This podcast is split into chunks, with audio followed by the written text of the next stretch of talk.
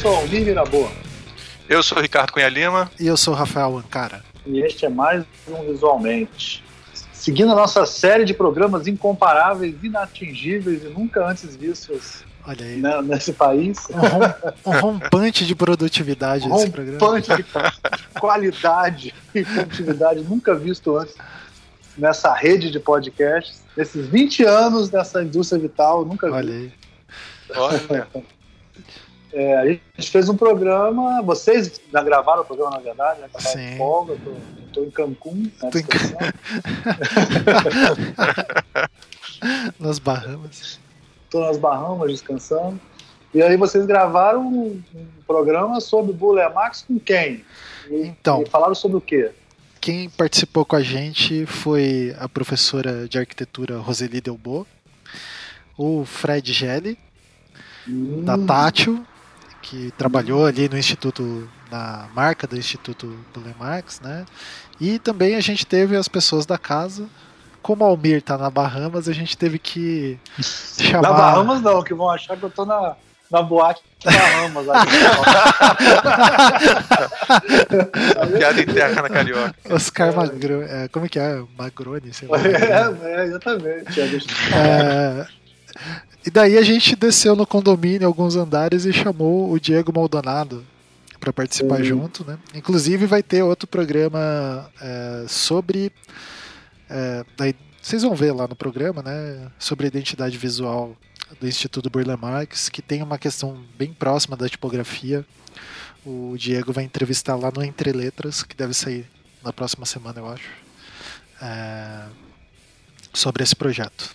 E, e aí, Ricardo? Ah, e além disso, o Ricardo Cunha Lima e eu participamos. Ah, sim, sim, eu, eu, eu, eu, fui lá pra não atrapalhar. É, a gente ficou É, bem em silêncio. Assim. Que que, ficou em silêncio no programa que a gente fala nada. daí, sobre o que que a gente falou? Complemente. É, assim, a gente falou, né, sobre o sobre o Buller Marx e, e sobre esse trabalho que eles fizeram fantástico. E é, foi muito interessante porque a gente teve começou com a, a opinião da, da professora e ela, assim, ela foi fantástica, assim, é, contando muito sobre a história do Buller Marx, que é uma, uma assim, é, eu acho que tem uma hora que eu menciono lá, mas eu já vou antecipando aqui, que é o tipo de pessoa assim, você encontra um gringo que é arquiteto, alguma coisa assim, ele já começa a falar sobre Buller Marx, assim, é um cara que tem um trabalho que é, é de uma qualidade inegável, assim, incrível, que, e que é conhecido no mundo inteiro. Beleza. E aí, o, o, o Fred Gelli, cara, assim, fala super bem, né? Assim, é um cara assim que é, é, explicou super bem o, o, projeto que ele trabalhou, né? É, ele também trabalhou com a marca da, da Olimpíada e, e, aí ele falou muito sobre como é que trabalha com concept art. Eu acho interessante para quem está os alunos que estão interessados é, nessa área de, de, de, identidade visual, ver como ele pensa isso. Acho interessante Sim, essa ideia. abordagem que ele faz. Ele, inclusive, ele, ele acho que ele tem uma, assim, você tem, você tem que também criar um conceito, sabe, assim, para coisa. É, e é um conceito que não é só visual, é um conceito que você também tem que falar sobre ele. Discursivo, é bem interessante. Né? É, é, muito interessante e uma e foi legal que depois eu estava reouvindo o programa, assim, é, tem algumas perguntas que a gente fez para ele que ele revela um pouco do processo, assim, né, que eles fizeram lá. E isso é bem interessante, tipo essa preocupação, né, de ter uma um olhar de uma certa forma brasileiro, assim, né? Brasileiro. Uma forma de fazer essa identidade visual é, que eu achei bem bacana.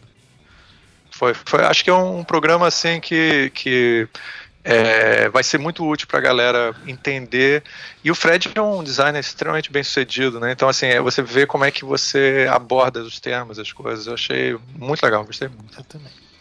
Bom, é, então, indo para os recados que não são de sempre, mas são os recados que temos agora. É, é, nessa sexta-feira tem o dia tipo, é, sexta-feira 13, ah. daqui, dia tipo São Paulo, né? Quem tiver em São Paulo e quiser ir lá, é, o Diego Maldonado estará lá provavelmente. então vão ali dar um alô. O dia tipo é bem legal, é um evento de tipografia, tem. Eu vou quase todo ano, esse ano eu não vou por motivos de tese. Mas é, é bem legal para se inteirar do que o pessoal está fazendo em tipografia, etc. E é, essa quarta-feira, daí, assim, eu tô falando só para vocês saberem que existe, porque acho que já tô todas as vagas preenchidas. É, ah, Rio, é verdade. É, no Rio de Janeiro, uh, os nossos amigos Leandro Amorim e Júlia Janela, eles têm organizado o DataVis Rio. Todo mês um evento sobre visualização de dados, infografia, etc. É, e nesse dia 11, quarta-feira, vai ser encerramento ali, o último do, é, do ano. É, vale mencionar, cara, que eles têm feito um trabalho assim, incrível. Sim. Um ano inteiro, todo, todo mês, eles fazem cara, é... data vis. É, e já mais de um ano, eu acho. Eu acho que ano que vem eles não, eu não sei se eles vão aguentar continuar fazendo isso. É fantástico o trabalho da, da, assim a gente conversou, a gente convidou o pessoal para já fez um programa Isso. deu uma procurada aí, visualização Exato. de dados o programa que a gente fez com a Júlia é. é, e o Rodrigo também isso dê uma olhada também no café.art ali que é o no estúdio do, do Leandro. Eles têm feito umas coisas bem bacanas. Que é... E haverão novidades por aí. Bom, e daí a última novidade, é, eu tenho falado nos últimos programas, daí eu vou é, falando aos poucos, né, para ir acostumando as pessoas. É, ali no início do ano, a gente vai fazer uma grande divulgação é, sobre nossos novos planos aí para 2020 e etc. E a gente vai precisar muito da colaboração dos ouvintes, então apresente esse humilde podcast de professores de design para os seus amigos e, e, etc. E ah, fazendo parênteses e fazendo introduções longuíssimas porque é final de ano. A gente queria agradecer também as várias pessoas que têm ouvido a gente lá no, no Spotify e tal. Ah, é, ficou... tá uma mobilização Sim, lá. É, a gente ficou mal contente com, com essa migração dos, dos ouvintes da, do iTunes para é. Spotify. E aumentou, né? Aumentou Sim. a quantidade de ouvintes. É, e daí isso tá bem legal, ajuda a gente a sentir ânimo de fazer isso aqui. Então é isso. Vocês têm mais algum recado? Não, não. Não, acho, acho que, que podemos ir pro programa. Então, podemos pro programa. Ficamos com o programa.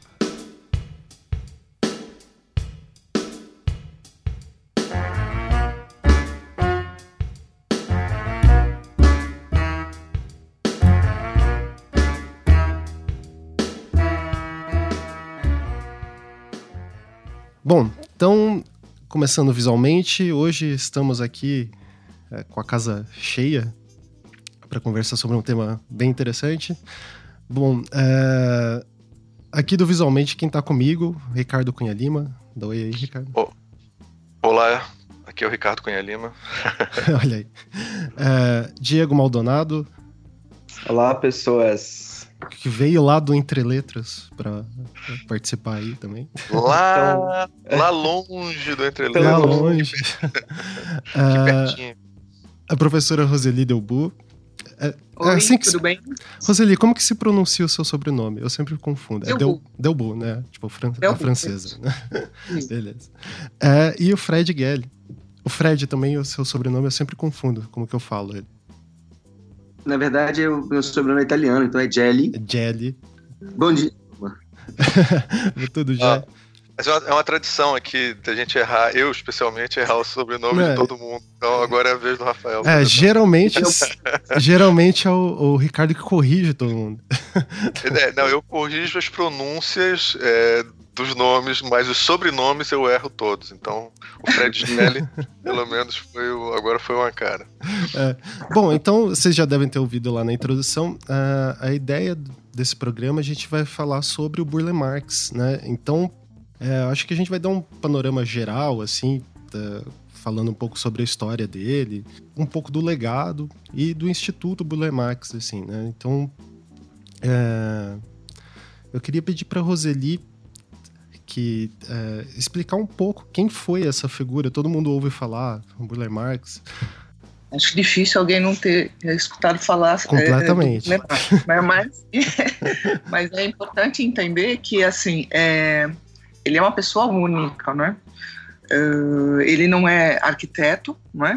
Uh, porque, em geral, hoje em dia, todo mundo que a maioria das pessoas que trabalham com, com paisagismo são arquitetos ou têm uma formação de, de, arquitetos e tal. E ele é um cara que foi se formando sozinho, né, um autodidata. Uhum. Mas é, com muita fundamentação, porque ele vem de uma família e, que prezava muito a, a formação artística, né? Então, isso é um, era um dado importante para os pais dele. O pai é judeu, a mãe é de, de, de família brasileira.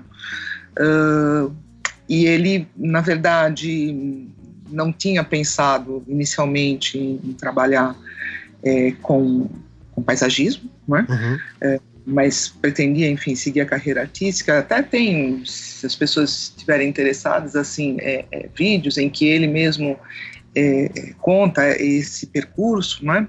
A mãe gostava muito de música e ensinou, a, a, ensinou a, ele a cantar e tal. E ele cantava super bem, maravilhosamente. é, mas, é, na verdade, foi meio assim, por acaso, vamos dizer.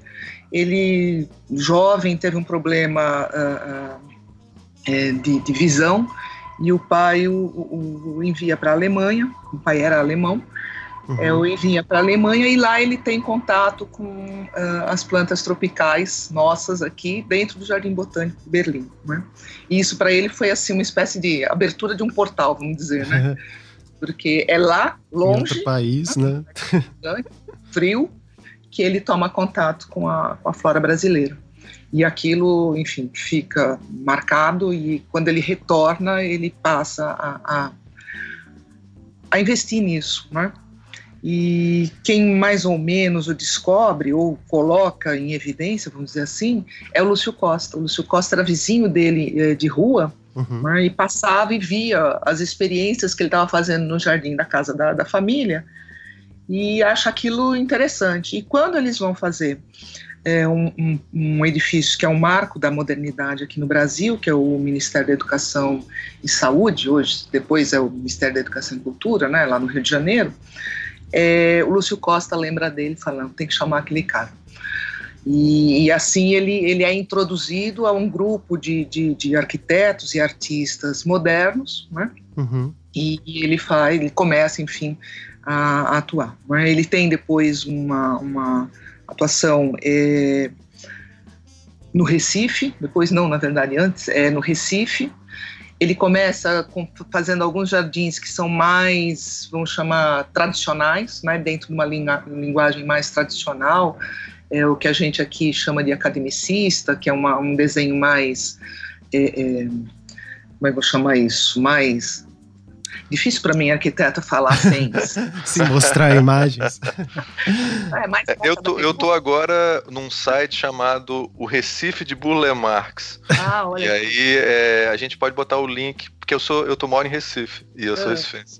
E aí então você começou a falar de Recife, eu já entrei aqui no, no ah, site. Então você pode dar uma, uma complementada com o nome das praças, porque... Ah, sim. É, a mais famosa, é, e aí você me corrige qualquer besteira que eu falar, é a Praça de Casa Forte, hum. que eu não sei se ela é um desses projetos mais tradicionais, mas tem a Praça do Derby, tem a, o Jardim Jardim do Campos da Princesa, em Santo Antônio, uhum. a Praça Salgado Filho, que é a Praça do Aeroporto, Isso, a Praça Euclides da Cunha. Mais, né?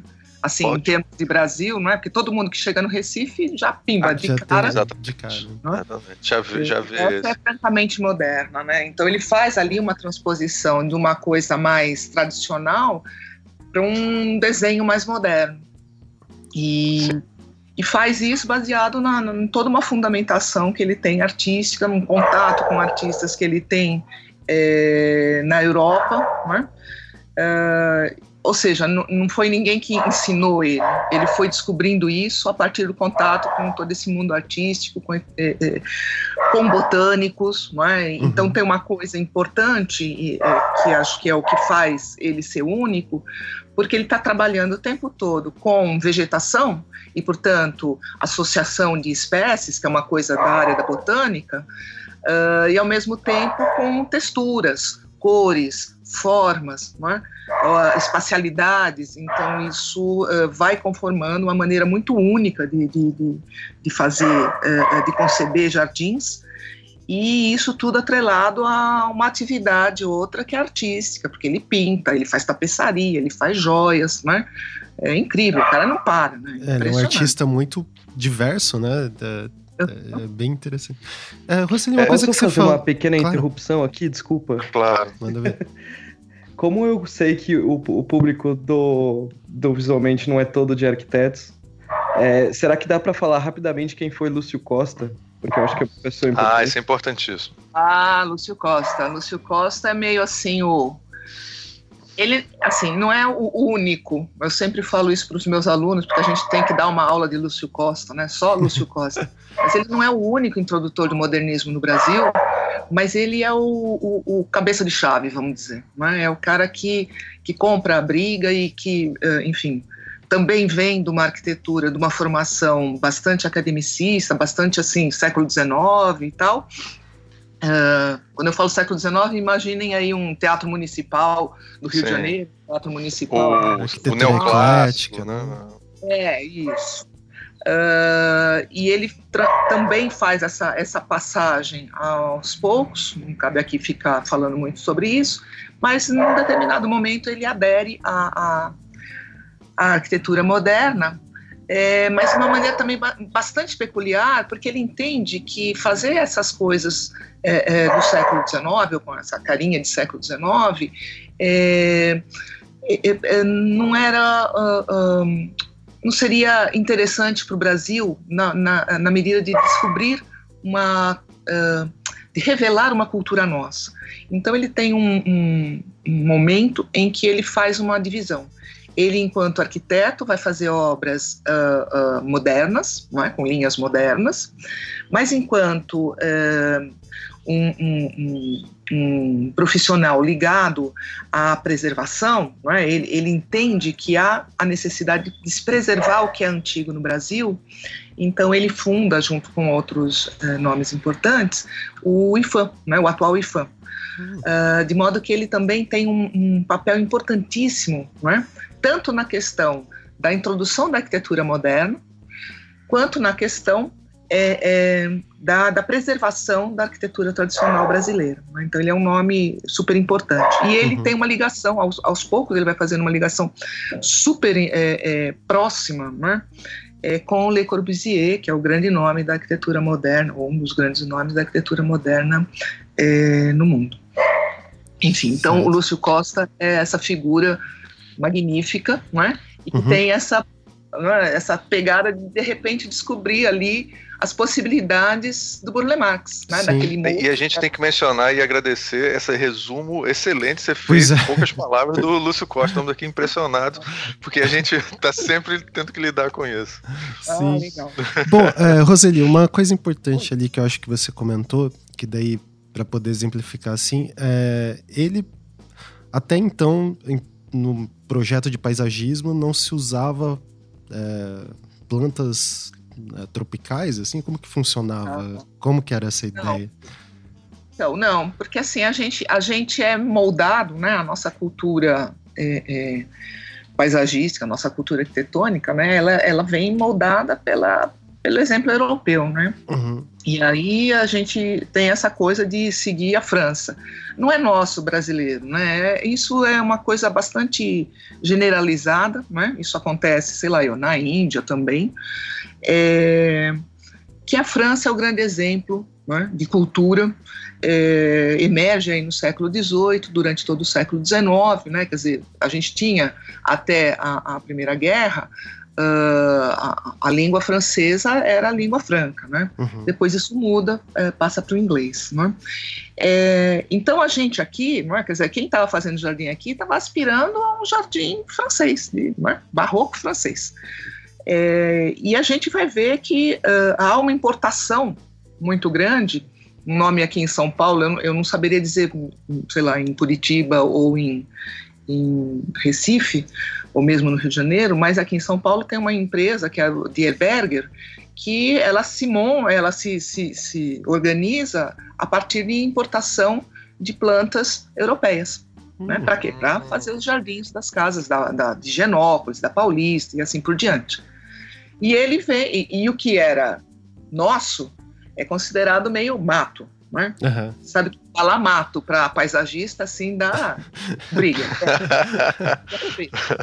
é que nem falar pichação para grafiteiro, né? Isso.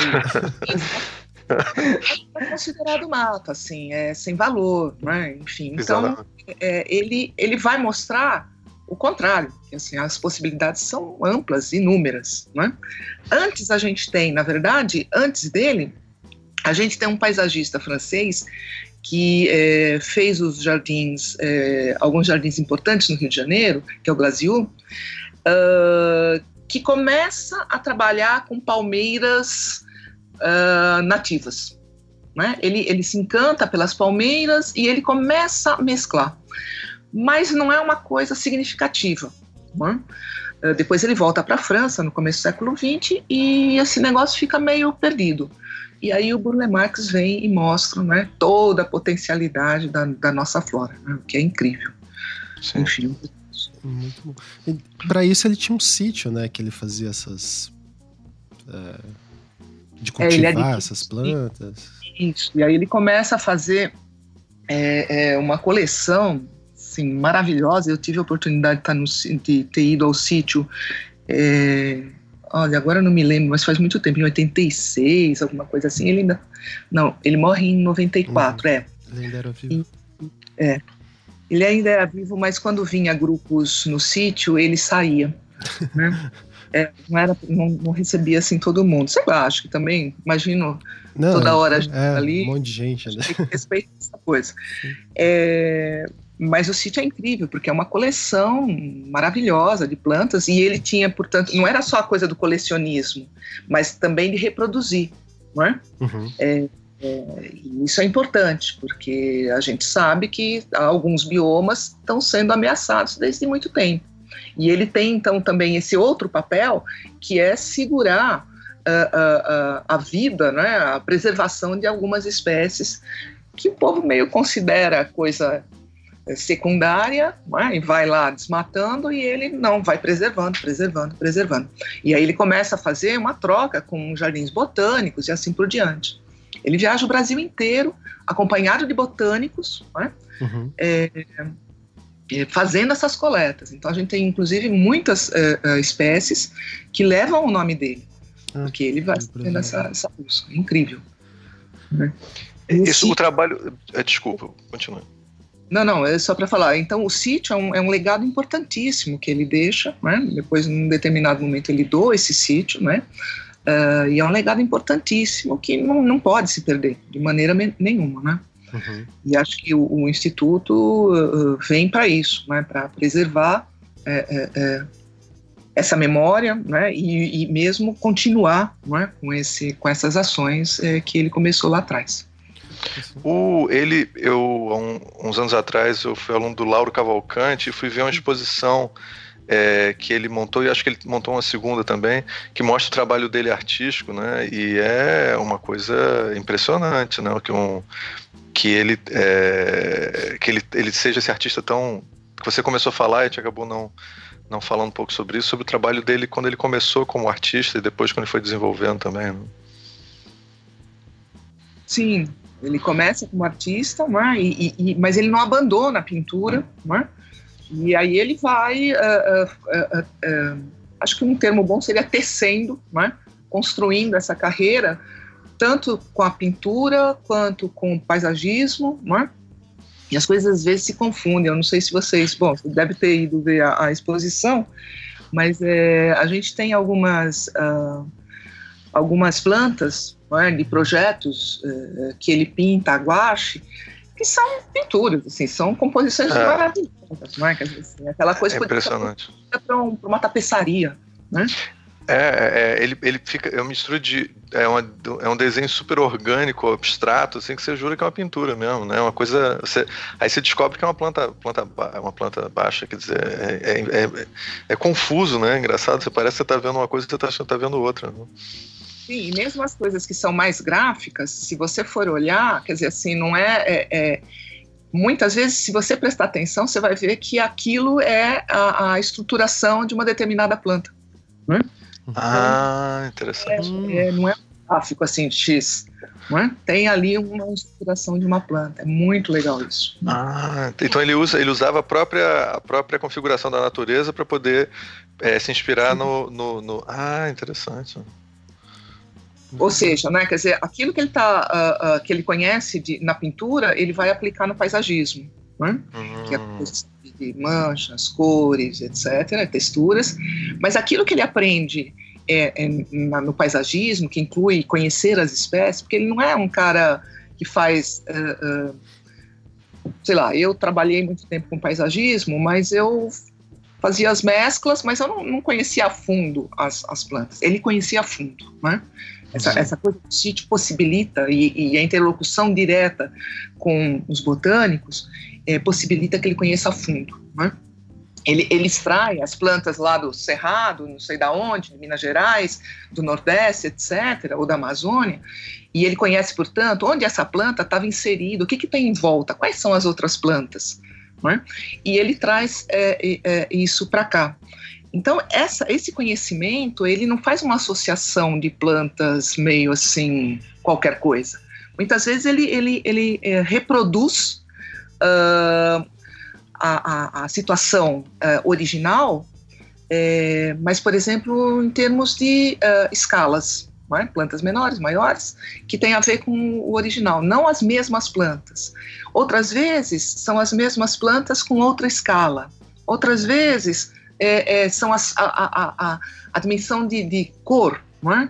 Enfim, então veja como ele é, é, é, muito sutil e ele vai jogando isso é, o tempo todo. E isso ele depois ele aproveita uh, ah, para as pinturas, né? Na hora que ele vai abstraindo, fazendo pinturas mais abstratas, na verdade tem todo esse esse uh, essa química é? da botânica, das associações e assim por diante. É, é bem interessante. Sim, é, é, é, belíssimo o trabalho dele. É, e você tá, então você está mostrando para gente que ele, ele, ele tem essa. É, ele e o Lúcio Costa estão, de uma certa maneira, mostrando o Brasil para os brasileiros, né? Quer dizer, estão tá, valorizando Exatamente. uma cultura que estava sendo desvalorizada. Seria Exatamente. isso? Né? Dizer, ele está completamente alinhado com essa, é, do meu ponto de vista, completamente alinhado é, com essa perspectiva do Lúcio Costa, né? Quer dizer, é, valorizar a nossa cultura, é? modernizar e valorizar. e valorizar. Mas é legal, porque não é um, modernismo cópia, uhum. né? É modernismo que valoriza as, as, nossas origens e o nosso local. Né? O nosso mas, mas inspirado em algumas ideias modernas do Le Corbusier e tudo, mas com um sabor brasileiro. Isso, com características. Isso. Né? Roseli, uma coisa é. É, interessante daí que eu queria te perguntar, e se o Fred também como ele participou da criação lá da marca do Instituto, também puder contribuir. É, é. Pensando assim, né? A, a, produção do, do Burle Marx, como ele faz paisagens e esses jardins, isso é uhum. vivo e ele vai se deteriorando com o tempo, né? Tem que ter esse esforço de, é, de manutenção, de, de registro, né? E, e assim, dá, dá a impressão de que ao longo da, da vida dele, ele foi se cercando de pessoas que estavam interessadas né, nessas. É, as pessoas que trabalhavam com ele, de manter esse legado vivo, né? O que, que a gente tem sobre isso? Daí a gente já vai meio que entrando ali na história do Instituto também. Bom, acho que assim, ele está sempre cercado de arquitetos, não é? Como eu disse, é, botânicos, não é? é e assim, não é esporadicamente, é o tempo todo. Uhum. Uh,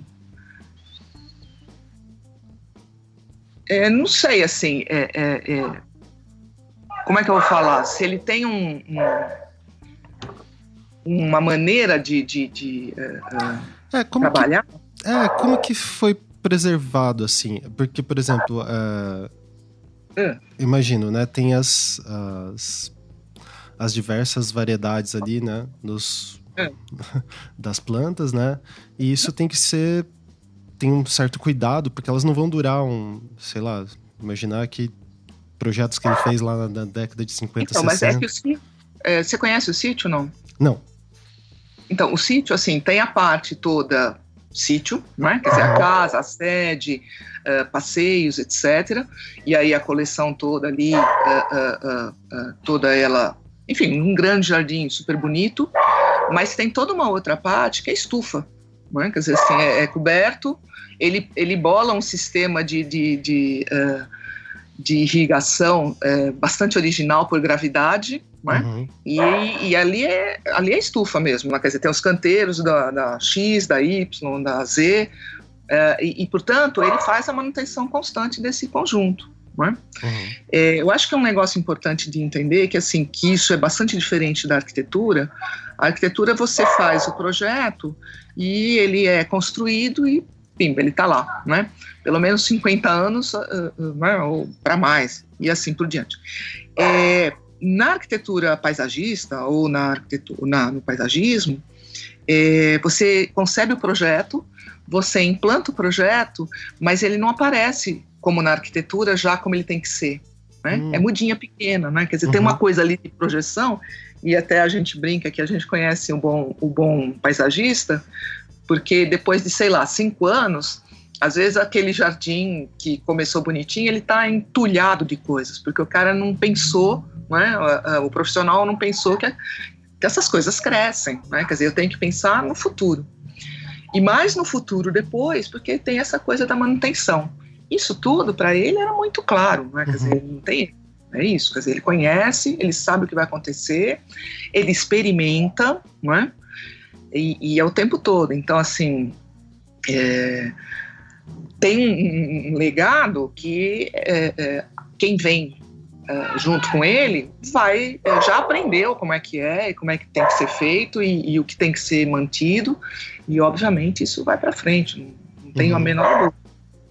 Mas, gente, deixa eu colocar uma coisa que foi para mim muito importante, né? até esse que você acabou de levantar. É, é, claro que é exatamente isso que a Roseli comentou. O projeto ele nasce de um jeito e vai evoluindo, né? Um, é um projeto vivo. Mas ele tirava partido disso. Ele gostava disso. Ele dizia que ele ele adorava se surpreender, inclusive, com os próprios jardins que ele fazia. Uhum. Ele, ele, ele, uma coisa era o jardim num dia de sol, outra coisa era um jardim num dia de chuva, né? Uhum. A, a, influência a influência da luz e da sombra é, no trabalho dele era, era decisiva, determinante. Então ele, ele se relacionava com essa inconstância de uma maneira muito interessante. Assim. Então isso inclusive é uma coisa que a gente traz no nosso próprio projeto. A gente a gente tenta capturar um pouco desse dessa dimensão dinâmica é, que existia no trabalho dele. E a gente tenta trazer isso para a representação né, através da identidade do Instituto. A gente traz, por exemplo, você tem alguns caracteres que são diversos. Então, temos vários És, vários As, é, porque a gente acabou criando uma tipografia, né? Ah, Fred, então se você puder falar um pouco do, uh, do Instituto, o que, que foi o projeto que a Tati fez para o Instituto, acho que é legal já. Legal, legal. Então, na verdade, essa história começou com a, a Isabela e o Júlio, que são, são filhos do Hauriyoshi, que era o sócio, foi o sócio da vida toda do, do Burle Marx, eles nos procuraram é, dizendo que tinham essa intenção de, de dar mais é, visibilidade e, e criar uma, uma, uma, condição de conservação é, melhor para todo o legado do, do, do, dos dois, né, do Burle Marx e do Hauriyoshi, que estava super bem conservado, entre aspas, dentro das possibilidades, mas dentro do escritório deles de paisagismo, com acesso reduzido, então recebiam sim estudantes e tal, mas é, muito aquém do que deveria ser pelo potencial, pela, pela, pela importância desse legado. E, então eles tinham essa intenção de criar um instituto que pudesse garantir a preservação e a visibilidade desse material, acesso a todo esse material poderosíssimo de milhares de, de, de plantas, de desenhos de originais e material incrível. E, e, precisavam de uma identidade, achavam que isso seria importante até para poder é, pleitear investimento, financiamento para essa história. Uhum. E, obviamente, na mesma hora, eu, eu, eu acolhi a, a, a, demanda, porque eu sempre fui muito fã do trabalho dele. É, a gente, lá atrás, a, Tati foi responsável pela identidade dos Jogos Olímpicos e Paralímpicos do Rio de Janeiro. E o, e o Burle Marx foi uma das inspirações principais da gente o tempo todo a geometria, a força poética, a, o jeito que ele, que ele trata essa brasilidade icônica, uhum. longe dos clichês, com, com muita ginga, com muita, é, com muita a malemolência, né, o orgânico do brasileiro, a mistura, essa coisa dele não ter preconceito, ele misturava espécies do mundo inteiro. Eu acho que isso tem muito a ver com o Brasil. Então, quando a gente foi pensar numa uma identidade para os jogos que tinham que traduzir o lifestyle do carioca, o jeito do brasileiro de acolher, o jeito do brasileiro de ser uhum. é, para o mundo, a gente achou que, que Burle Marx era uma inspiração incrível. Então, muito da geometria da identidade olímpica e paralímpica vem da geometria do Burle Marx. Então, quando ela, inclusive nas próprias pranchas de defesa que a gente fez para a concorrência, a gente usa vários exemplos dos jardins, da, das pinturas dele, como base é, inspiracional, geométrica. É, então, na hora, a gente acolheu o projeto, foi um, um, projeto pro bono que a gente fez, e aí a gente começou, né, começou a pensar é, é que identidade, que responsabilidade, né, de criar um símbolo para alguém que fez todos os símbolos, né, uhum. assim, eu, eu, me senti me senti meio intimidado de, de pensar alguma coisa que pudesse representar o, o, trabalho tão especial dele que sempre foi um trabalho muito gráfico, né? Como vocês estavam comentando, é, as plantas dos jardins parecem é, ilustrações, né? Assim, tem uma mistura Isso. realmente de linguagens muito interessantes. Então a gente ficou assim, pô, e aí, né? Para onde a gente vai? E, foi quando a gente teve a ideia, assim, a gente ficou imaginando muito depois do briefing, a conversa foi ótima com eles e tal. A gente foi imaginando, cara, se o Burle Marx estivesse aqui, né?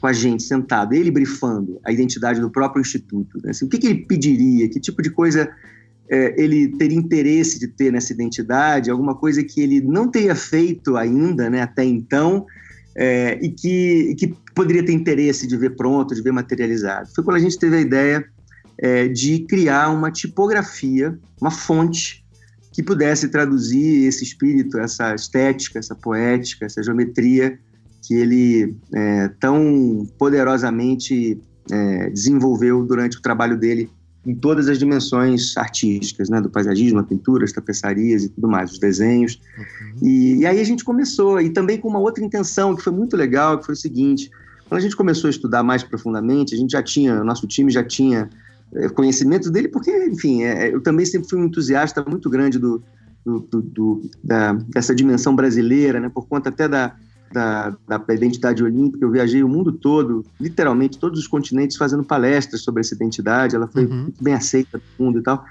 E, e, eu sempre começava as palestras escrevendo a palavra Borogodó, grande, assim, era o primeiro slide. e eu adorava ver os gringos tentando falar Borogodó. e, e ele, para mim, tinha muito desse Borogodó, sabe? Dessa coisa que é é, hum, para mim é uma das maiores fortalezas do Brasil, apesar de a gente não se dar conta disso, infelizmente. Né? A gente tem a tal síndrome de vira-lata, mas a gente tem uma, uma capacidade de misturar ingredientes, né? A nossa, é, a nossa linguagem, de um modo geral, né? linguagem em todos os sentidos, né? na música, na arte, na cultura, é a linguagem corporal, né? A gente uhum. tem uma uhum. coisa que é Jeito, especial, né? que é, que é quente, que é acolhedora, que é que é inspiradora, que é potente, que é criativa. E ele, para mim, é um ícone desse, dessa é, dimensão brasileira que eu acho que deveria ser uma, uma, uma, fortaleza do Brasil. A gente sabe fazer mais com menos, a gente é flexível, é, a gente tem muita empatia. Então, é, é, é para a gente, a cultura dele é muito inspiradora para a Tati em outros projetos, não só para esse projeto. Mas o fato é que aí, uma, uma outra coisa que nos, nos, estimulou a pensar numa, na criação de uma, uma tipografia, ou seja, numa fonte, né? não só numa assinatura Burle Instituto Burle Marx, mas de fato é, através de uma, de uma tipografia completa, com todos os caracteres, incluindo alguns caracteres dobrados por conta dessa, dessa conexão com, a, com o múltiplo, com a flexibilidade, uhum. vivo, é, a gente tinha, teve a intenção de dar forma a uma coisa que as pessoas conhecem pouco dele, que são os pensamentos. Ele, ele é conhecido como um artista visual, uhum. gráfico, arquiteto, né, esse arquiteto autodidata, paisagista, mas ele tinha ideias muito especiais, muito interessantes. Era um cara, era um libertário, era um cara, é, era um democrata, era um cara que tinha é, ideias muito potentes. Então, a gente imaginou, cara, se a gente pudesse dar forma às frases que ele falou, né, se a gente pudesse é, é garantir que as pessoas enxergassem o pensamento dele através da estética dele. Uhum. Então, quando você tem uma, uma fonte, você escreve as ideias, né? Ela, ela fica, elas ficam através da geometria. Da vida, né? É, da vida, exatamente, da concretude para as ideias. E aí a gente investiu nessa desse caminho e, e, foi muito legal, porque uma outra, uma outra é, inspiração muito direta é aquela imagem aérea dos calçadões de Copacabana, da, da Avenida Atlântica, aquele calçadão central de Copacabana. Quando a gente viu as fotos e vimos, né, fomos lá fazer uma super pesquisa no material do, do, do acervo, e, e, quando você olha aquelas, aquelas plantas básicas, elas parecem frases, elas já são caracteres, sabe? Já tem um, uma, uma, uma, qualidade é, tipográfica ali meio misturada, sabe? Assim, então você quase pode ler, parece uma língua é, Burle Marx, parecia que era um, para um outro né, assim. que é um mural. Então, isso é interessante, é. Fred, porque assim eu é, fui ao Rio pouco, pouquíssimas vezes, né? Daí a, a, noção que eu tenho do calçadão, quando eu ouço vocês falando, é que era só aquela, pa, aquela faixa que fica perto da orla.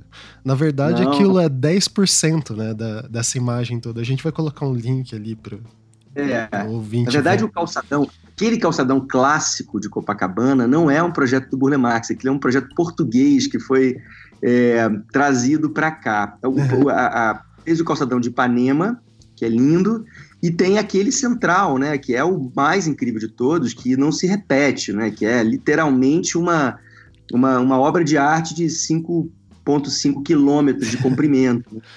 É. é. E aí a gente, quando a gente olhou para aquilo, os desenhos, a, a, a, gente começou a trazer os paralelos muito diretos, não só com o calçadão de Copacabana, mas com outros jardins. A gente começou a enxergar caracteres nos projetos deles. Assim. Então, é. tem um A, tem um E, e, e, a, gente, a gente faz, inclusive, todos os caracteres é, iniciais que a gente define para escrever Burle Marx, né?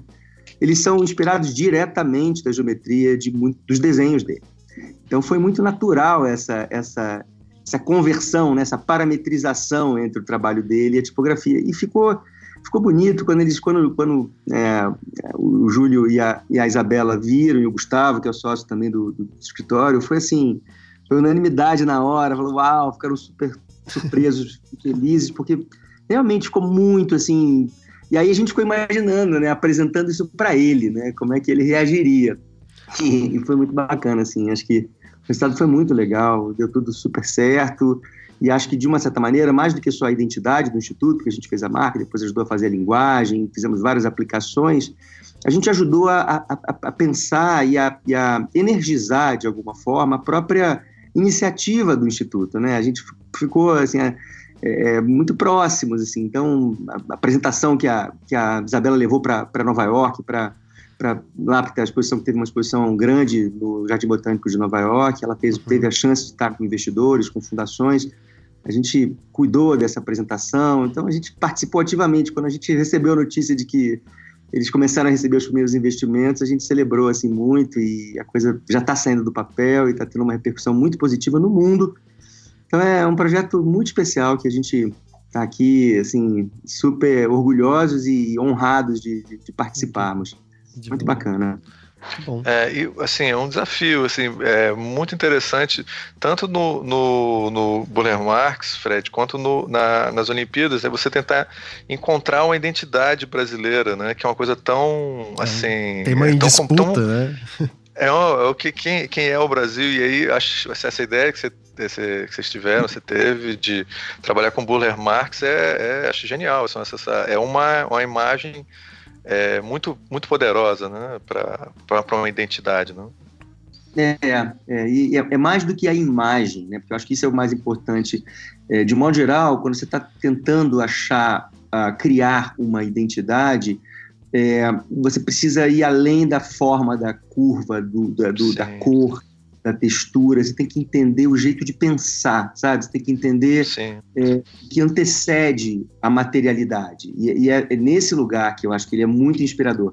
Porque tudo que ele faz, tudo que ele materializa é resultado de um jeito de pensar, né? Sim. E aí acho que é uma outra coisa legal, falando dele, vocês já comentaram um pouquinho, mas ele é, falou um pouquinho dessa coisa da estrutura das plantas que ele, que ele usava, é que ele, ele também era, mesmo não formalmente, um aficionado pela, pela inteligência da natureza, né? Assim como eu, eu sou eu sou entusiasta da biomimética ou da biônica, que é uma ciência que busca inspirações da natureza para trazer para o design. Fui professor 20 anos na PUC desse, dessa, desse uhum. tema, né?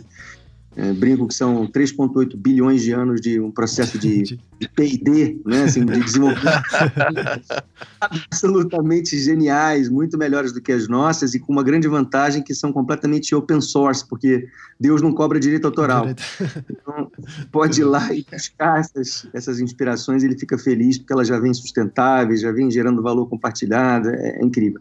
E ele fazia muito isso, então ele, ele você, você, se você vai na, na, na, alma do trabalho dele, se você tenta, tenta é, acessar esse lugar anterior à forma, a cor, a textura, você enxerga ele, ele, ele garimpando essa inteligência da natureza.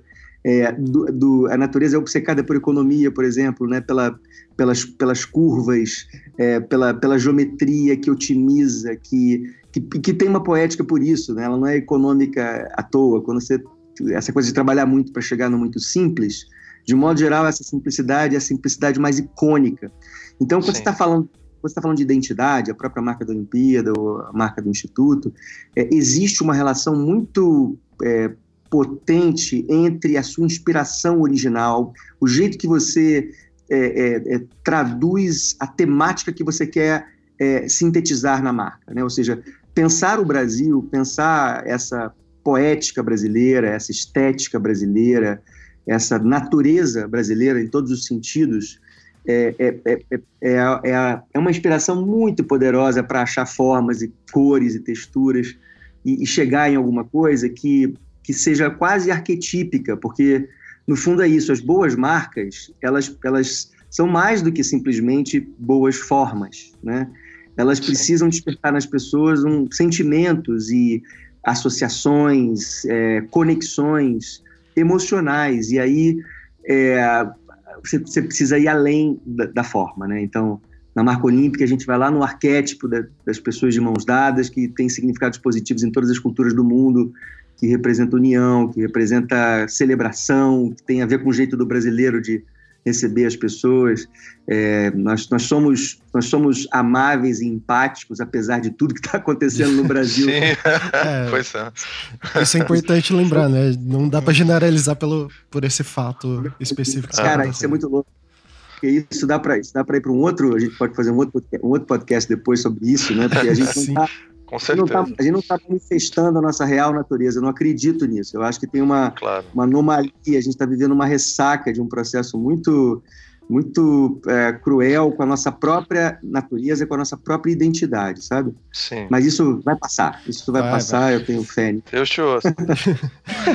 Fred, da, da marca do Rio, tem uma coisa que acho que é bem interessante é, que vocês fizeram, que é o fato dessa tridimensionalidade que ela tinha na época. Acho que foi a coisa que mais me saltou os olhos, assim, né? É, uhum. Dela funcionar tanto impresso ali, né, na tela, no bidimensional e etc., quanto o objeto, a marca, assim, né? Isso foi uma coisa muito interessante. Tem essa relação, né, da, da questão da natureza, se a gente pensar, por exemplo, sei lá, adoro samambaias, assim, né? E ela tem um negócio gráfico tanto bidimensional quanto tridimensional, né? Total, total. É, isso foi, isso foi uma, uma, uma aposta muito ousada que a gente fez, porque essa história foi uma concorrência gigante, com 139 agências, é, e nunca tinha existido uma marca tridimensional para os Jogos Olímpicos, e, e a gente é, resolveu apostar nisso, porque a gente, a gente fez uma, uma reflexão assim engraçada, né? Assim, tipo, o Rio de Janeiro é uma cidade de escultura, né? A gente está quando você está remando, por exemplo, na Lagoa Rodrigo de Freitas, ou quando você está nadando em Ipanema, você, você é cercado por, por grandes esculturas de pedra, né? Você tem, você tem o Corcovado, o Pão de Açúcar, os Dois Irmãos, a Pedra Gávea, é uma cidade, é uma cidade de escultura. Então fazia muito sentido a ideia de uma marca escultura para uma cidade escultura. A gente resolveu apostar nisso, e aí a gente traz o, o ícone do, do, do, pão de açúcar, que é o. A gente fez uma pesquisa semiótica no mundo todo e entendemos que o pão de açúcar é o, é o ícone mais é, reconhecido no mundo como um ícone carioca, mais do que o Corcovado ou qualquer outro símbolo é, uhum. carioca ou brasileiro. Então a gente, mas ao mesmo tempo era um clichê falar só do pão de açúcar, Exato, porque sim. tem 50 mil sim. marcas com pão de açúcar. a ideia de, de, somar, né, de criar uma escultura que tivesse a geometria do pão de açúcar e que representasse, acima de tudo, o lado humano do brasileiro, do carioca, o jeito do carioca de receber, a ideia das pessoas de mãos dadas. é, essa, essa, esse, esse blend, né, essa, esse mix de, de inspirações, é, especialmente usando um arquétipo, porque é, uma marca olímpica tem uma, uma, complexidade gigante que é você falar com o target, são 6 bilhões de pessoas, ou 7, né? Você pode pensar no mundo inteiro, mas é. de modo geral, o Comitê Olímpico fala, não, são 6 bilhões, eles excluem um bilhão, por quê? Sei lá, pessoas que não têm acesso ao jogo. Mas o fato é que para você fazer alguma coisa que 6 bilhões de pessoas entendam, compreendam, se sintam estimuladas, você precisa usar arquétipos que estão lá no inconsciente coletivo. Então, então foi essa mistura maluca que a gente fez e, e a tridimensionalidade eu acho que também tem muito a ver com o Burle Marx, porque é, o projeto de um jardim, como a gente já falou, ele, ele, ele, é, ele é absolutamente tridimensional quando, quando você interage com ele, né? E ele é, é mais do que isso, ele é vivo, né? Ele é dinâmico, mas ele tem a planta, que é a vista superior, que é toda bidimensional, que é gráfica. Então, essa, é, essa conversa entre o que é gráfico e o que é tridimensional, é, o que é flat e o que é, e o que é o que tem volume, foi também uma reflexão muito importante. A gente até tem um videozinho que a gente fez que escrito luz e sombra com a tipografia que a gente criou, e aí você tem a luz se mexendo, e aí você vê exatamente ah, é o desenho bacana. Ficando flat, ficando 3D. Então, esse jogo é um jogo importante para os olhos, importante para a percepção, e ele fazia muito uso disso, porque você tinha muitas vistas aéreas, uma pessoa, num, por exemplo, o jardim de um prédio, é, você quando olha da cobertura para o terraço embaixo, para o térreo né, do prédio, você vê ele muito gráfico, você vê ele muito de cima, e ao mesmo tempo quando você está caminhando por ele, você tem outra interação, então ele, ele fazia muito isso, então em parte, até a própria tridimensionalidade da marca olímpica vem também dessa, é, mágica, né, de estar tá lidando com essas duas dimensões, com as duas e duas e três dimensões, né, simultaneamente. Sim. Não, e a importância, né, é, de como que não só a arquitetura, mas o paisagismo para para os designers em si, né, como que está inserido nesses ambientes para e poder observar essas relações, né, é, como que isso é potente para a criação, né? No caso ali, hum. é, a gente tá falando da marca olímpica, que foi um outro projeto. Mas é. o fato de vocês estarem inseridos nesse, nesse contexto, como que. É. E eu acho interessante como esse discurso que você está colocando, Fred, ele parece que vai além do, da visão tradicional do marketing, né? E sim de tentar entender a, a, a própria essência do que você está querendo representar, né? Ah, sim, com certeza. O marketing marketing está tão desgastado, né? Você fala que alguém é marqueteiro, você está xingando a pessoa. Pois é, exatamente. é, não, não tem, não tem nada a ver com marketing né? no sentido, nesse sentido desgastado, mas tem a ver com comunicação, né? Tem a ver com interação, exatamente, tem a ver exatamente. com linguagem. É, e aí isso vai muito para o humano, né? É muito, é muito, é muito intrínseco, é muito, é muito básico na nossa existência a, a, a o desejo e a necessidade de de interagir através de formas, cores, texturas que materializam ideias. Né? Então é, é um caminho, eu acho que a arquitetura é, também está nesse mesmo lugar, né? quando você entra dentro de um prédio, você está você tá interagindo com uma ideia. Né? É, sim, então é sim. o exercício de dar materialidade para ideias é o exercício do designer, é o exercício do arquiteto, é o exercício do paisagista, né? Então então isso, isso acho que isso nos conecta de uma forma muito, muito potente, muito poderosa. E, e, uma coisa que eu queria destacar é que esse trabalho ele foi um trabalho feito a muitas mãos na Tátil.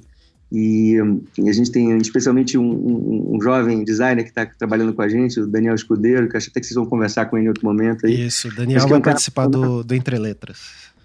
É, legal. Ele é um cara especialmente apaixonado por tipografia, então ele ele pegou esse projeto assim com, como filho e cuidou, burilou e não ficava pronto porque ele queria fazer mais um E, mais um A, mais um. Tem vários caracteres que tem tipo assim cinco, seis opções e as ligaduras também que são que é um outro recurso interessante na tipografia que é você juntar uma letra com a outra que cria formas é, assim mais ousadas e que tem muito a ver com, a geomet com as geometrias de modo geral, né, uhum. é, do Burle Marx. Então é, tem muito são muitas mãos e muitos olhares e, e, muita energia nesse trabalho e acabou sendo super bacana. A gente acabou de receber um monte de prêmios por ele, um Grand Prix agora no prêmio dos, dos, né, dos prêmios mais importantes do design brasileiro. A gente acabou de ganhar é. com esse projeto. Mas, acima de tudo, a felicidade é ter contribuído para que o Instituto saísse do papel, né? Tal materialidade que a gente estava tá, falando. Né? As ideias ganhando forma, eu acho que a ideia mais potente dessa história toda ganhando forma é o próprio Instituto, né? Isso é que interessa, acima de tudo. O resto está a serviço. Claro. E, e, eu me lembro, né, quando a gente viu esse projeto, eu queria saber quem tinha feito, quem. quem é, você deve ter ficado muito entusiasmado, né? Quando você viu. Ah, sim, não, com certeza, porque eu, eu brinco que eu, eu fico só representando a turma lá e, e, e atrapalhando e dando palpite, flanelinha de computador, né? Fico atrás dos caras dizendo puxa mais para cá, puxa mais para lá, fazendo as provocações. Esse é muito o meu trabalho. Mas é, é o time, é o time, nosso time é, é um time muito. É, eu fiquei super curiosa aí com o processo, né? Porque é, eu olhei a marca e fiquei assim, depois eu vi você falando, né, dessa, dessa coisa das das, do calçadão, que já tem as, as letras, e eu achei super é, é, interessante, porque é uma outra leitura do, do calçadão, né? É, é, quer dizer, a leitura de quem é o designer. E. Assim, como. É, a curiosidade é assim, como é, acontece esse processo dentro do, do escritório, né? Quer dizer, como é que vocês como é que vocês fizeram a, a, Quer dizer, não é uma pessoa. Todo mundo foi se inteirar sobre Burle Marx, ah, teve ah, um, uma roda de conversa. Como é que é isso, né? Claro. A primeira coisa que a gente fez foi visitar o escritório, né, e mergulhar nesse acervo. E aí foi parque de diversões, né? Nossa, Porque, nossa. É, você imagina, é muita coisa linda, né? Os originais, os desenhos originais, e eles conseguiram organizar. O Horioshi né, tinha uma disciplina enorme, então ele, eles têm esse acervo todo organizado, assim, categorizado, é, com qualidade, né? Conseguiram mesmo sem muitos recursos ali, até técnicos de conservação, conseguiram preservar tudo de um jeito muito, muito especial. Então a primeira coisa foi esse grande mergulho nesse material. É, a gente não sabia ainda o que nós iríamos fazer, né? A gente estava atrás dessa dessa tal inspiração, desse insight, ainda com esse desconforto de fazer um símbolo para o cara que tinha feito todos os símbolos, me parecia uma coisa que não era por ali. E aí, depois desse mergulho, a gente começa a fazer os nossos processos de, de brainstorming com, com é, assim, um grupo grande, e aí fomos falando, falando, falando, até que surge essa ideia, esse insight. Exatamente, eu me lembro do momento exato que surgiu o insight, foi, foi como eu comentei, olhando a, a frase escrita nos tais 5 quilômetros do calçadão de Copacabana. Parecia uma frase. Quando você coloca assim, a gente até fez umas brincadeiras de colocar é, tipografia assim meio misturada, assim, sabe, fazer botar caracteres meio misturados, você consegue quase que emular aquela aquela lógica ali, botando em tipos inclinados. Aí a gente falou, cara, é isso. Acho que o Burle Marx ia adorar essa ideia. Acho que ele, ele ia ele ia gostar de escrever, né? Porque aí você esse alfabeto ele tá, ele, você escreve com ele no teclado, você vai escrevendo Burle Marx, né? É, é, é, é, é, uma, é uma fonte, né? É, é a, a Burle Sans, né? Como as fontes são denominadas, né? Então, é, você poder... Ele, eu fiquei imaginando, né? Que, que legal para ele, que poderia ser ele escrever uma Isso. frase com a geometria dele, né? Sim. É, ali, direto, sem... Né? é, foi muito legal, foi muito especial o processo. Coisa, Fred, que eu, eu, a gente percebeu, assim, ela tem uma... É só porque assim, a gente tem que aproveitar essa oportunidade para poder falar um pouco de tipografia mesmo, porque as pessoas não falam sobre tipografia. Aí a gente fica meio apaixonado por isso e aí quer puxar mais ainda é. sobre tipografia. Que é, ela tem uma, ela tem uma, é, é, falando sobre identidade, ela tem uma, identi uma identidade que você parece que você está vendo uma coisa bem brasileira e ela tem uma textura, né, que é quando as pessoas juntam várias fontes uma do lado da outra, muito, é, muito interessante, muito rica, né? É, mas o, hum. sei lá, tá... Não, com certeza. A tipografia, a gente, a gente, é, as, as pessoas de um modo geral não se dão conta de como elas são impactadas no dia a dia por tipografias, né? É, isso é uma ciência, isso é uma arte. Tem lá o, o Abstract, tem, tem, agora um episódio novo do Abstract só sobre tipógrafo. Só sobre tipografia, exatamente. É, incrível. Então, assim, é, é uma e, especialmente o, o Brasil, ele, ele, o Brasil tem, especialmente nas tipografias naif, né? Se você for olhar, tem aquela coisa de o que está escrito no, na, na, na, na, traseira do caminhão, né? Ou na, naquelas fachadas de, de lojinhas e bares do interior, tem trabalhos incríveis sobre isso. Então a gente tem uma riqueza grande porque isso tem a ver com nós somos um povo muito expressivo, né? E, e, e o escrever, né? A, a, a, materialidade da palavra, ela é uma das nossas manifestações potentes no cordel, né? Você tem, você tem, né? Você tem todo uma, uma, estética brasileira naif, sim, mas você sim, tem também exatamente esse lugar refinado que tem muito a ver com o modernismo, né? O Brasil, como a Roseli já falou, com, com expoentes do, do, modernismo como Lúcio Costa, como Niemeyer, como Sérgio Bernardi, como Mendes da Rocha, esses caras todos é, criaram uma estética geométrica que o, que o Burle Marx leva para o jardim, leva para a pintura, e, e, a, e, a, tipografia é, é, é, simplesmente mais um step dessa, dessa lógica, e aí essa lógica ela passa muito por uma dimensão orgânica, né? a tipografia é muito, essa fonte que a gente criou, a Burle Sans, é, é muito orgânica como os jardins dele, né? então traz essa, essa, essa coisa da curva, mas ao mesmo tempo do contraste. Ela tem pesos muito distintos, né? Ela tem momentos onde você tem larguras muito distintas, né? Momentos de, de estreitamentos, de hastes e outros momentos de barrigas isso, generosas. Exatamente, é. Então, isso, isso, traz dinâmica, isso traz malemolência, traz ginga. Por isso é brasileiro, né? Sim. E ao mesmo tempo tempo elegante, né? Então você tem uma você tem uma, uma, uma solução que é expressiva, ou seja, ela não tem nada de uma helvética, que tem uma coisa é, mais contida, mais funcional, né? essencialmente funcional, é, mas ela é muito ela é muito expressiva, ela convida os teus olhos a passearem pelo caminho Sim. que cada letra faz, é, e essa coisa do, do contraste também é, também sugere ritmo, né? Tem ritmo. Sim, exatamente. A relação entre o R e o L.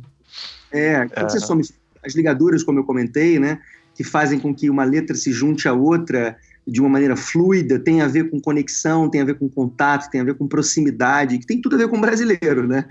Então é Sim. é por isso que ela é brasileira. Ela é brasileira porque, mesmo que você não saiba de nada disso, você sente isso.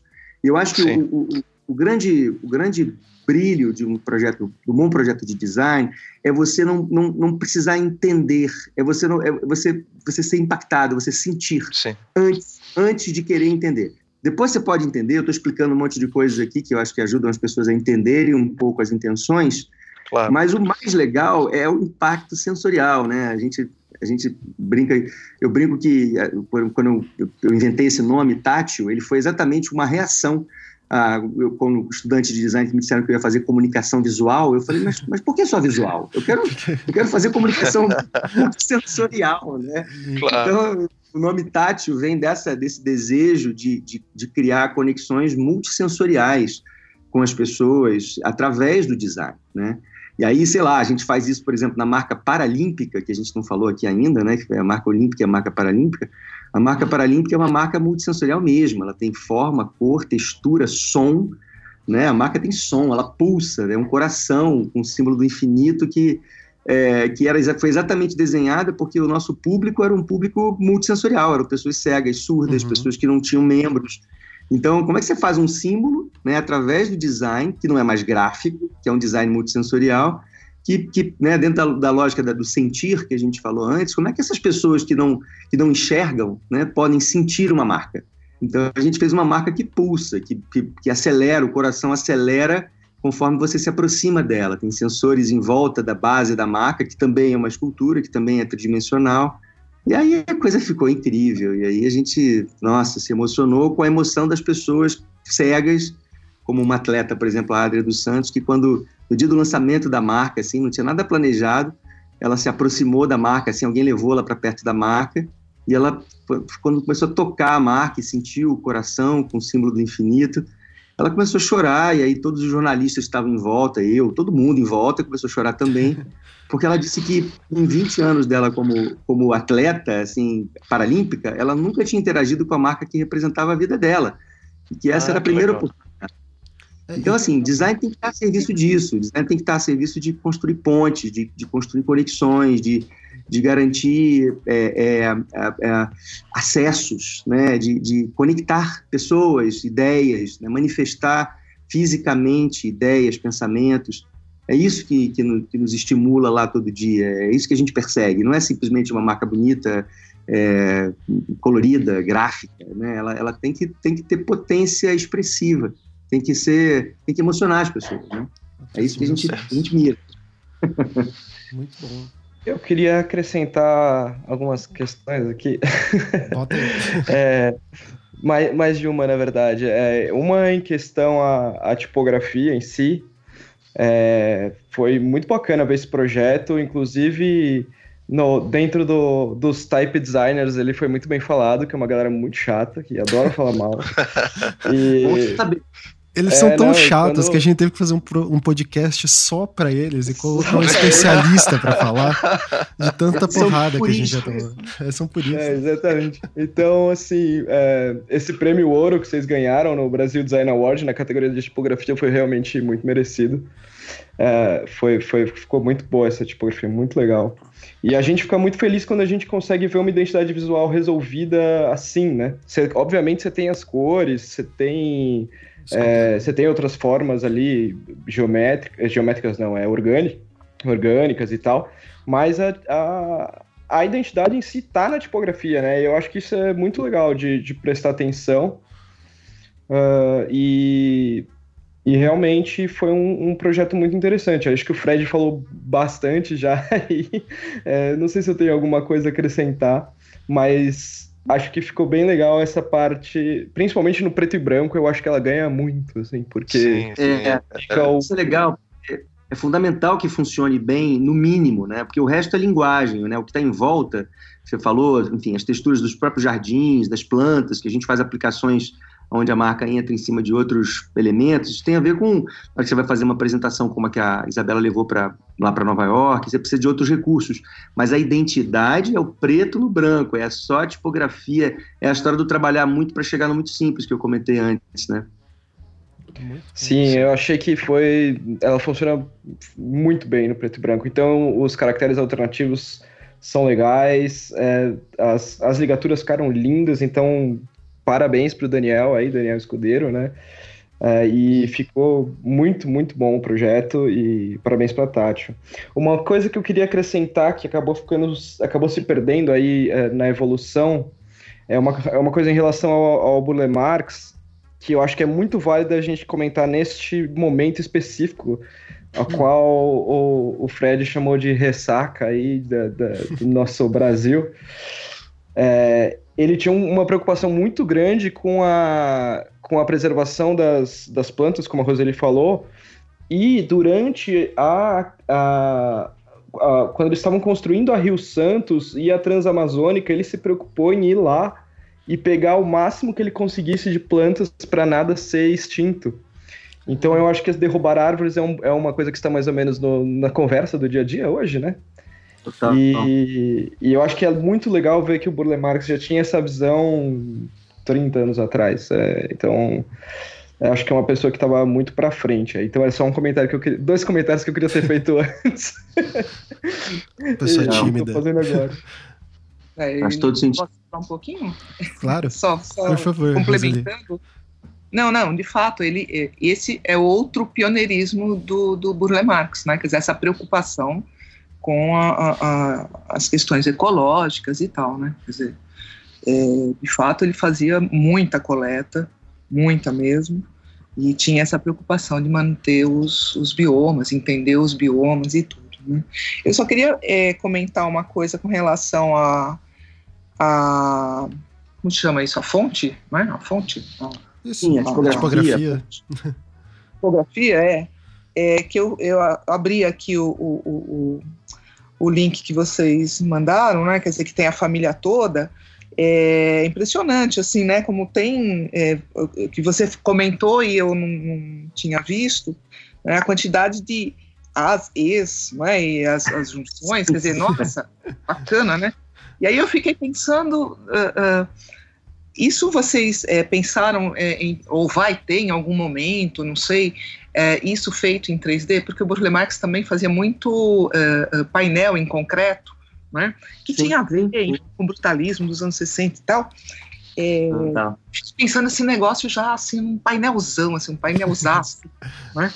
É, possibilidade? A gente, chegou a, a gente chegou a fazer, você, depois você dá uma olhadinha no link todo, tem umas, a gente fez uns renders, assim, umas simulações dessas, dessas, dessas fontes, desses caracteres tridimensionais. E, e, a gente pensou em fazer, inclusive, de, de concreto, ou fazer até de um jeito que a gente pudesse plantar em cima de, de alguns dos caracteres, deixar, deixar crescer em cima do caractere.